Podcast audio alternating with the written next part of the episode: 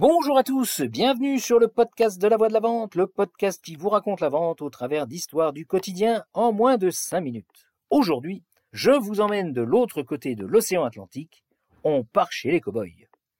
À un moment de ma carrière, la boîte dans laquelle je travaillais m'a expatrié aux États-Unis pour développer le business dans le domaine de l'industrie pharmabiotech.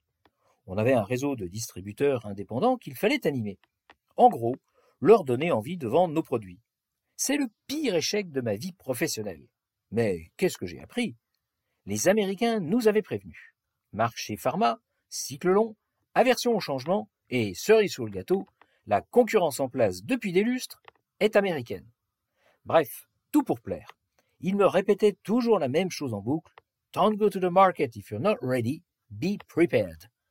Et s'il y a bien un truc que ma boîte n'était pas à l'époque, c'était d'être prête et préparée pour le marché US. Pas de vraie stratégie, pas de vrai plan de communication, et pas d'histoire qui fait rêver.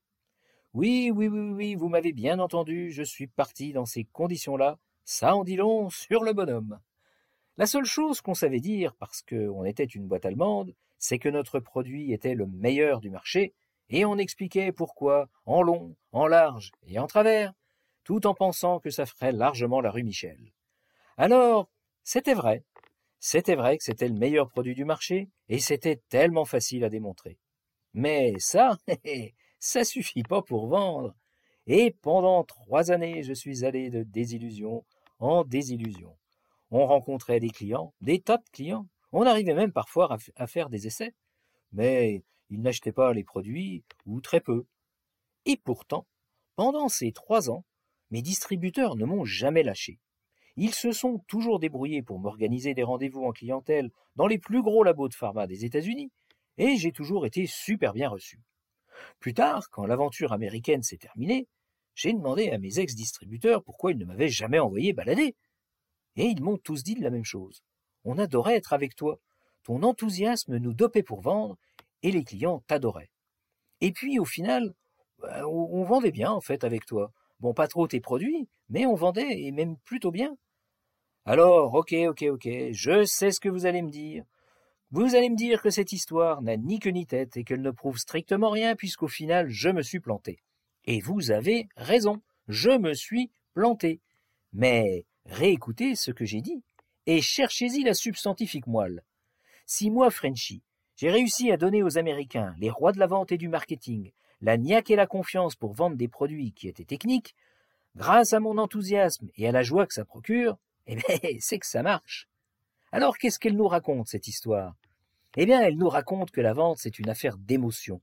Et une émotion comme la joie qu'on apporte en étant enthousiaste avec son produit, ou avec sa boîte, ou avec les applications qu'on peut développer avec, ça donne envie d'acheter. Et c'est ça que tu cherches à provoquer chez ton client, l'envie d'acheter. Pour vendre, il faut créer une relation, et sans une belle émotion positive, ah, c'est compliqué. Hein. Surtout si ton produit est pas aussi au top que ce que te racontent les marketeurs de ta boîte, ou que ta stratégie marketing est plus que scabreuse, comme ce fut mon cas dans le pays de Steve Jobs. Pour décrire leurs entretiens avec leurs alter ego étrangers, les diplomates parlent de rencontre d'une altérité. C'est beau, hein? C'est bien dit, ça. Eh ben, pour nous, dans la vente, c'est kiff-kiff. Et cette altérité, eh ben, c'est pas en lisant sa doc que le vendeur va la trouver. Alors, haut les cœurs, la banane aux lèvres, c'est comme ça qu'on va voir le client. Un jour où on n'a pas la patate, on reste chez soi. Voilà, voilà. Sur ces belles paroles, je vous laisse et je vous dis à jeudi prochain. J'espère que vous avez eu autant de plaisir à écouter cet épisode que j'en ai eu à vous le raconter. Si c'est le cas, pensez à vous abonner au podcast et à le partager. À bon entendeur. Salut